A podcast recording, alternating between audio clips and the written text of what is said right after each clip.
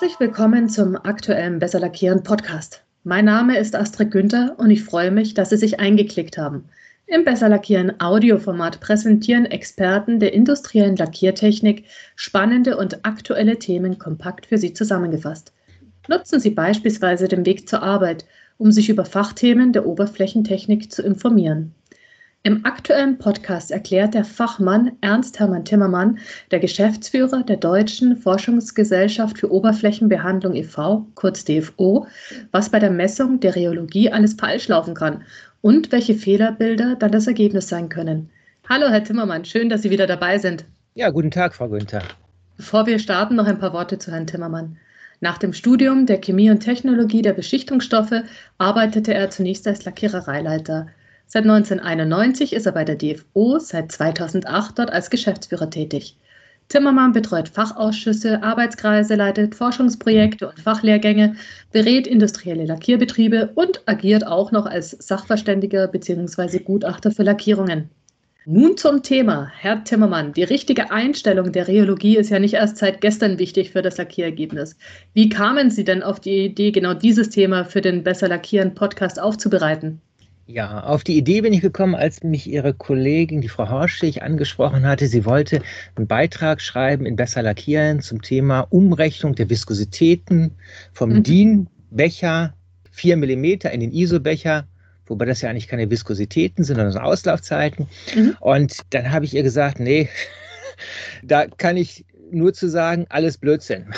Okay. Ja, auch wenn natürlich tolle Tools da gibt, Excel-Tools, die auch sogar die Grenzen aufzeigen, die sagen halt, der Messwert ist außerhalb der Norm, mhm. sind diese ganzen Dinge nicht wirklich so, dass ich sage, das ist das Nonplusultra. Ja? Mhm. Selbst wenn es wissenschaftlich korrekt ermittelt ist, ja? weil hinter den Formeln steckt ja irgendwas, was in der Norm auch angegeben ist, aber mehr auch nicht. Mhm. Also wenn ich jetzt an Umrechnungstabellen oder Excel-Tools denke, dann hört sich das Ganze ja zunächst einmal einfach und praktisch gut umsetzbar an. Was ist denn hier nun das Problem? Genau, das Problem ist, ist ziemlich simpel. Es gibt wenn man sich die Normen anschaut, gibt es bei den Normen auch Datenblätter dahinter gelegt, wo denn drin steht, in dem und dem Bereich habe ich einen linearen Zusammenhang zwischen meiner Auslaufzeit, die ich messe, und mit meiner tatsächlichen Viskosität, wenn ich Newtonsche Flüssigkeit messe. Wenn ich keine mhm. Newtonsche Flüssigkeiten messe, was das ist, nicht Newtonsche Flüssigkeiten, werden wir gleich noch drauf kommen, und was Newtonsche Flüssigkeiten sind. Und das suggeriert im Prinzip dem Anwender, dass er ein besonders gutes Ergebnis, eine besonders gute Messung hat. Das ist sogar so schlimm, was ich gefunden habe. Da gibt es eine Anlage irgendwo in Deutschland, die haben ein Rotationsviskosimeter, mit dem sie die mhm. Viskosität tatsächlich bestimmen in so einem Rührbehälter. Und die Anzeige darüber steht 25 Sekunden. Das heißt, wir haben es jetzt zurückgerechnet. Da habe ich gesagt, Leute, wir sind auf die Idee gekommen. Ja, wir haben das früher aber mit diesem Auslaufbecher gemacht und jetzt haben wir den Wert da oben stehen. Das Grundprinzip dahinter ist gut, die Rückrechnung hätte man sich dann vielleicht sparen sollen. Vor allem, wenn ich jetzt zurückdenke an mein Ingenieurstudium, wenn mich da mein Wissen nicht im Stich lässt, dann ist es doch so, dass partikuläre Mischungen, also eine Flüssigkeit und ein Feststoff, nicht wirklich newtonische Eigenschaften aufweisen. Genau, das ist das Problem. Wir hatten einen der ersten Podcasts, ist von Bernd Reinmüller vom DIN gewesen. Mhm. Der hat ja über, ich glaube, hat das sogar mit Ihnen gemacht, ja. hat über Normen berichtet, die immer wieder so gerne falsch genutzt werden. Und einer unserer Lieblingsnormen, unserer sage ich es bewusst, weil Bernd Reinmüller und ich, wir haben zusammen studiert, ist halt der Auslaufbecher. Hm? Mhm. Dieser berühmte DIN 53211 da möchte ich ein bisschen drauf eingehen. Ja? Was passiert dabei? Also, Messprinzip Auslaufbecher ist ziemlich klar. Ich befülle den Becher mit einem Lack. Dann mhm. öffne ich unten diese Auslaufdüse und stoppe die Zeit, die der Lack benötigt, um nur einfach auszulaufen. Ja? ja. Logisch, die Düsengeometrie spielt hier eine ganz entscheidende Rolle. Mhm. Und wenn Sie an Ihr Ingenieurstudien zurückdenken, Hagen-Poiseuilsche Gesetz beschreibt das Fließverhalten in Rohrleitungen. Und da gibt es die Länge des Rohres, die spielt eine ganz entscheidende Rolle, nämlich für die Ausbildung der laminaren Strömung. Wenn man sich jetzt den Auslaufbecher 53211 umgangssprachlich DIN-Becher ansieht, so ist da eigentlich eine Auslaufdüse, die hat vielleicht 5 mm Länge. Mhm. Das heißt, Newtons Fließverhalten und laminare Strömung kann ich da nicht wirklich ausbilden. Ja, es ist ja, wenn ich an die Formel von Hagenpostei denke, dann ist es ja auch klar, dass ich eine längere Düse für diese Messung benötige, weil sonst habe ich turbulente Strömung und dann funktioniert er gar nicht mehr. Genau, so ist das. Ja? Daher wurde im Jahre 1996 ein neuer Becher mit einer längeren Düse, der ISO-Becher, mhm. sozusagen aus der Taufe gehoben. Man hat gesagt, den nehmen wir.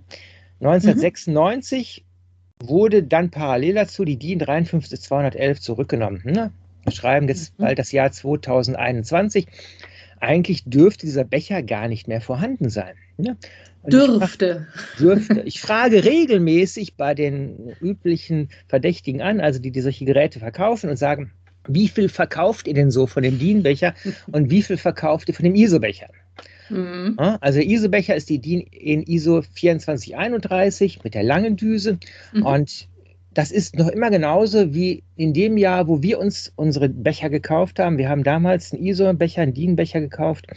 Damals hatte der DIN-Becher die Produktionsnummer 300, ich glaube 30 und der ISO-Becher 31. Hm? Und das Verhältnis ist immer noch so. Etwa zehnmal so viele DIN-Becher werden verkauft wie ISO-Becher.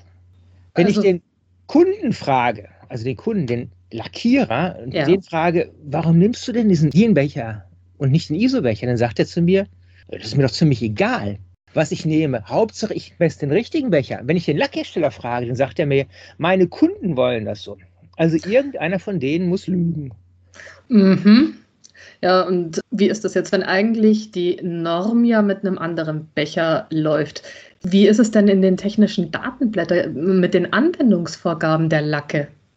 Ja, also in den technischen Datenblättern steht in den allermeisten Fällen immer noch der DIN-Becher drin. Oh. Äh, häufig steht denn da auch drin, der Lack soll eine Viskosität von 18 Sekunden gemäß DIN-Becher haben, wobei wir ja wissen, dass wir eine Auslaufzeit messen. Also die Auslaufzeit sind 18 Sekunden. Ja. Die Viskosität sind immer Millipascal-Sekunden. Also das stimmt schon mal nicht. Mhm. Ja? Und 18 Sekunden, wenn ich das höre, dann muss ich sagen, da hat sich auch jemand die Norm nicht durchgelesen.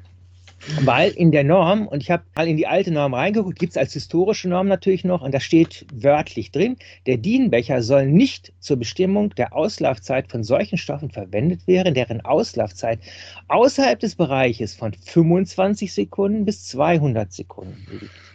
Mhm. Also 25 Sekunden, das ist halt was dünnflüssiges, und 18 Sekunden, würde ich mal sagen, ist deutlich niedriger als 25 Sekunden. Durchaus. Ja, und 200 Sekunden, das sind dickflüssige äh, Sachen, ist auch logisch, dann mhm. läuft das Ganze da auch nicht mehr raus. Ja, klar. Ja?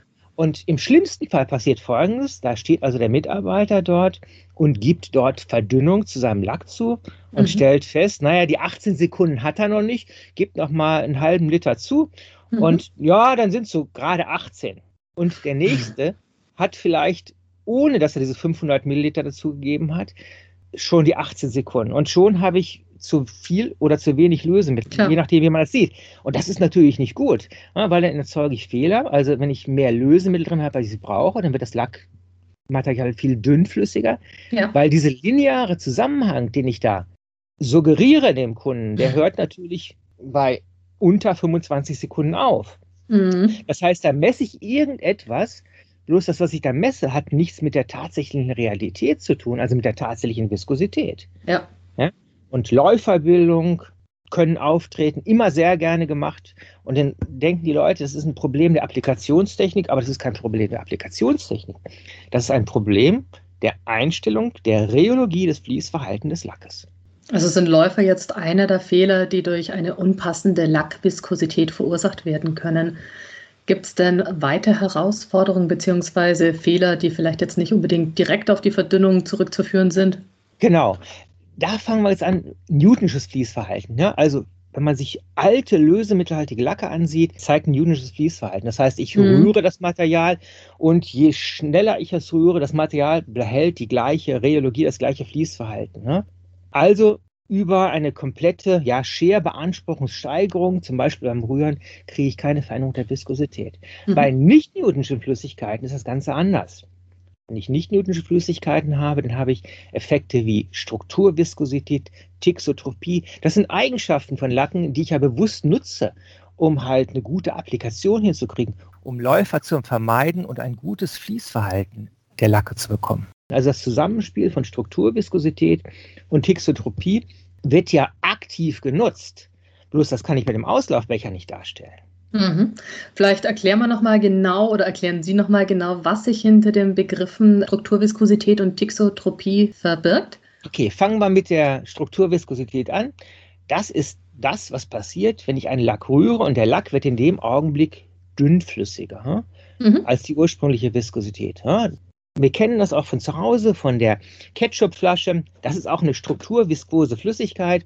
Mhm. Ich versuche, den Ketchup aus der Glasflasche herauszubekommen. Die kann ich nicht zusammendrücken wie eine Kunststoffflasche und stelle fest, wenn ich die auf den Kopf stelle, ja, der Ketchup tut einem nicht den Gefallen, kommt da nicht raus.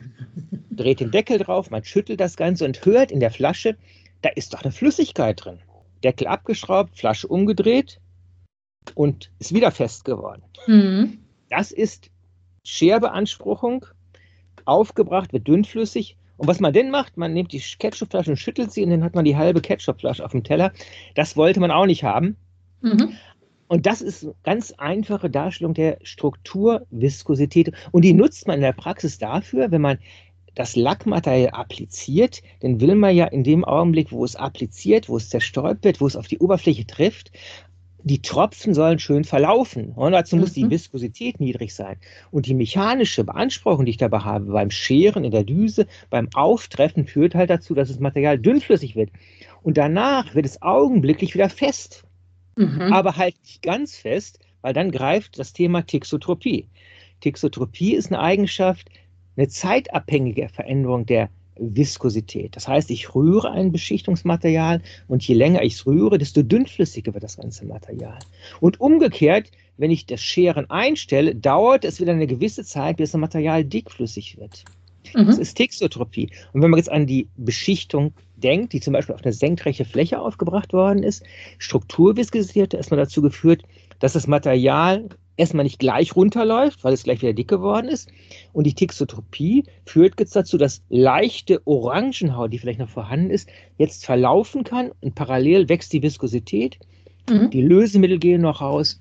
Das Ganze wird aktiv, wird aktiv von Lackhersteller, indirekt vom Verarbeiter auch eingesetzt, um das am Ende zu erzeugen. So, und wenn man mhm. sich jetzt den Auslaufbecher vorstellt, was passiert denn dann? Ich hatte vorhin erzählt, ich fülle das Lackmaterial rein, nehme meinen Finger weg oder mhm. den Verschluss, was auch immer, lasse das Lackmaterial rauslaufen. Was bringt den Lack denn dazu, dass er unten rausläuft?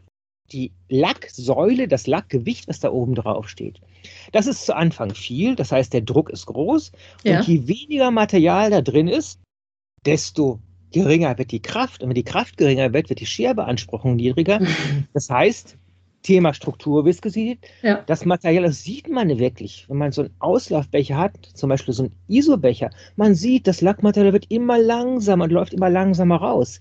Mhm. Ja?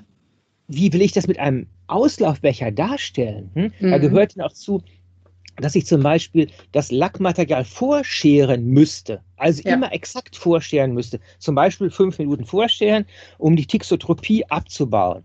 Strukturviskosität wird dann immer annähernd gleich sein. Aber das passiert ja in keinem Beschichtungsbetrieb. Das heißt, wenn Leute zu mir sagen, ich messe ja nur vergleichen, dann sage ich, ey, ihr vergleicht dort ein falsches Ergebnis mit einem falschen Ergebnis. Das macht es deswegen nicht desto weniger richtig. Soweit zur Theorie, Herr Timmermann. Wie sieht es jetzt in der Praxis tatsächlich aus? Also Fehler machen kann man viele. Kommen die auch tatsächlich vor? Das ist so, das ist so. Also eine berühmte Fehlersteigerung ist entweder der Auslaufbecher aus Kunststoffspritzguss, der so in den Behälter hineingehalten wird. Das Ganze gibt es auch als Metall und man mhm. zieht das Ganze dann so mit viel Schwung aus dem Behälter heraus. Man mhm. muss den Behälter, der normalerweise feststehend auf so drei Beinen auf den Tisch gestellt wird, auch nicht mehr sauber machen. Man hängt das Ding einfach anschließend Lösemittel rein. Da mhm. hat man natürlich den Faktor Erdbeschleunigung noch dazu. Ja? ja. Also nicht wirklich gut. Und ja. deshalb für wasserverdünnbare Lacke, auch wenn es einige Leute gibt, die sagen, das geht auch mit wasserverdünnbaren Lacken, kann ich keinem dazu raten. Warum? Auf das Thema kommen wir gleich noch. Also wasserverdünnbare Lacke sollte man idealerweise mit Rotationsviskosimetern vermessen. Ne? Mhm. Damit erhält man wirklich echte Fließkurven. Das heißt, man okay. erkennt das rheologische Verhalten. Wie macht ja. man das? Man fährt so eine Rampe, man geht von einer Scherbeanspruchung von null reziproken Sekunden, das hat mhm. Drehzahl auf 1000 reziproke Sekunden hoch, fährt so ein Plateau entlang und nach einer gewissen Zeit fährt man wieder runter und mhm. misst dazu die tatsächliche Viskosität. Und da kriegt man dann so Effekte wie Strukturviskosität dargestellt. Man kriegt auch Effekte wie Tixotropie dargestellt, weil man mhm. landet bei der Tixotropie dann nicht wieder am Ausgangspunkt, sondern deutlich niedriger. Und dann kann man den Anteil der Tixotropie relativ gut abschätzen, dem man mhm. diesem Lacksystem zuzuordnen hat. Und so kann man auch Lacksysteme, Lackchargen untereinander vergleichen. Okay. Wenn man sich mal so überlegt, wo liegen denn so die Scherbeanspruchungen beim Zerstäuben? Ja, die liegen bei 1000 reziproken Sekunden und mehr. Ja. Die Scherbeanspruchung in so einem Auslaufbecher, die liegt so ungefähr bei 100 reziproken Sekunden. Ne? Das heißt, das, was in dem oberen Bereich passiert, das erfasst der Auslaufbecher überhaupt nicht. Mhm. Und dann will man damit eine gescheite Rheologie messen, geht überhaupt nicht. Ja. Also man muss sich ja auch an dem einfach entlanghangeln, was in der Praxis tatsächlich passiert. Und wenn die Belastungen deutlich größer sind, dann kann man das einfach nicht vergleichen. Und zu welchen Fehlern können denn diese verfälschten Messergebnisse dann letztendlich führen? Natürlich immer schöne Beispiele. immer. Hierzu habe ich auch ein super, super schönes Beispiel. Das war ein Unternehmen, für die haben wir schon relativ lange gearbeitet und wir wussten, der Vorbehandlungsprozess ist nicht besonders gut bei denen und mhm. die meldeten sich und sagten, ja, wir haben Bauteile, da haben wir ein Problem, da gibt es in der Korrosionsprüfung Ausfälle und wir wissen nicht, wo das herkommt. Und wir haben zuerst erstmal gedacht, naja, klassisches Thema Vorbehandlung, haben wir das Ganze untersucht. Wir haben festgestellt, Vorbehandlung war einwandfrei. Wir haben also unter der Beschichtung nicht irgendwie äh, Salze gefunden, die das Korrosionsbild erzeugt haben könnten. Mhm. Und dann haben wir uns überlegt, was könnte es denn noch sein? Und dann haben wir uns überlegt, es könnte ja Folgendes passiert sein, und das war gerade so ein Zeitraum, wo wir ganz viele von Problemen mit Mischungsfehlern hatten. Ja? Okay. Wo Mischungsfehler, was werden wir jetzt erklären, woher die kommen. Wenn zwei und diesen zwei Komponenten lag, die beiden Komponenten miteinander mischen will, so muss das so passieren, dass beide Komponenten homogen miteinander vermischt werden. Wenn das nicht der Fall ist, dann habe ich einen Mischungsfehler. Dann habe ich zum Beispiel bei so einem 2K Epoxidharz-basierten Lack an irgendeiner mhm. Stelle noch nicht abreagiertes Epoxidharz, an einer anderen Stelle den Härter. Und genau das haben wir festgestellt. Also die okay. beiden Komponenten waren nicht richtig miteinander gemischt. Und mhm. dann haben wir das Ganze untersucht und festgestellt, ja, die Ursache war ziemlich simpel. Die Viskositäten der beiden Komponenten lag so weit auseinander, mit dem Auslaufbecher ermittelt, dass das nicht passieren konnte, nämlich dass man dort keine gescheite Durchmischung bekommen konnte. Was man denn als Übergang gelöst hat, man hat einfach die Mischstrecke erhöht in diesem Statik- oder Kenix-Mischer, den man okay. hat. Das Mischrohr verlängert. Hat, stimmt, jemand schon mal gesehen, hat man verlängert. Äh, mhm. Da werden die beiden Komponenten so gegeneinander immer wieder miteinander Verdreht. verschoben und mhm. vermischt. Und am Ende hat man in der Regel eine homogene Mischung. Mhm. Ja, kleines Gedankenexperiment wieder dazu. Man stellt sich vor, man hat ein Glas mit dickflüssigem Honig, man hat ein Glas mit Wasser und versucht das miteinander zu vermischen. So wird das deutlich mehr Arbeit benötigen, als wenn man zwei Flüssigkeiten, wie zum Beispiel Essig und Wasser hat und die miteinander vermischt. Ja, das wird wunderbar funktionieren. Und in dem Fall war es halt so, dass die völlig auseinander lagen, weil die Rheologie falsch ermittelt wurde. Und ja. das gibt es nicht nur einmal, das gibt es ganz, ganz häufig, solche Themen. Weil den Leuten einfach nicht klar ist, was die Rheologie auch für andere Folgen haben kann. Ja? Mhm. Das heißt, man denkt, es hat eine ganz andere Ursache. Dabei war es in dem Fall nicht ein Korrosionsproblem durch einen Fehler im Vorbahnungsprozess, sondern einfach durch eine falsche Durchmischung. Also man darf halt nicht bloß Prozesse im Fokus haben, man muss auch einfach mal schauen, was eigentlich die Eigenschaften der eingesetzten Substanzen sind. Genau. Ein schönes Beispiel noch, was jetzt nicht mhm. direkt mit der Viskositätsmessung, aber mit dem Thema Viskosität mhm. und komischen Fehlerwäldern zu tun hat. Ein Unternehmen verarbeitet 2K-Lacke und hat eine Kunststofflackieranlage und rief mich an und sagt, ja, Timmermann, wir haben immer wieder mal Läufer, mhm. obwohl wir an dem Prozess nichts ändern. Und habe ich gesagt, muss man sich vor Ort ansehen. Und habe ich mir die Anlage angesehen und äh, relativ schnell festgestellt, dass das wirklich ein Fehler war, der spontan auftrat und dann wieder spontan verschwand. Okay. Und dann habe ich gesagt, ja, jetzt muss ich mal die ganze Anlage ansehen, bin über die Lackieranlage geklettert und habe auf dem Dach sozusagen der Lackieranlage, da wo die Öfen waren, Schläuche gefunden. Die Schläuche gehörten zu der Lackversorgung. Und dann habe ich gesagt, Leute, das ist, glaube ich, keine gute Idee, was ihr da macht. Ihr mhm. heizt den Lack auf. Ja, und durch das Aufheißen des Lacks reduziert ihr die Viskosität. Ja. Dann habe ich gesagt, da müsst ihr mal gucken, ob es da einen Temperatureinfluss gibt. Riefen die an und sagten, nee, nee, der Anlagenbau hat das überprüft. Wir haben nur ein Delta-T zwischen Vor- und Rücklauf gefunden von 0,5 Grad Celsius. Mhm. Gesagt, das ist nicht viel. Und das Fehlerbild war immer noch da. Dann habe ich gesagt, jetzt mal wir folgendes, jetzt hängen wir da über einen ganzen Tag so einen Temperaturfühler rein. Ja. Weil 0,5 Grad bei einem Umlauf, das ist ja vielleicht bei mehreren Umläufen mehr. Und in der ja, Tat genau. war es auch so. Die Stammlacke, die hatten so eine Temperatur von 25 bis 26 Grad Maximum mhm. und normal 20, 21 Grad. Und der Härte hatte sogar eine Temperatur von 29 Grad. Und was dann passieren kann, sowohl mischtechnisch ja. als auch von Läuferbildung, kann man sich recht gut vorstellen. Definitiv. Man muss halt schauen, dass es nicht bloß Scherviskositäten sind, sondern die Scherviskositäten auch noch Temperaturabhängigkeiten einfach so haben. Den ganzen Prozess und alle Parameter im Blick behalten. Immer wieder dasselbe. Und das ist bei der Beschichtung, sage ich jetzt mal, nicht das Einfachste, sondern durchaus komplex. Deswegen freut es mich immer, Herr Timmermann, wenn Sie uns solche hochspannenden Beispiele aus der Praxis bringen, die auch anderen Anwendern vielleicht die Augen öffnen.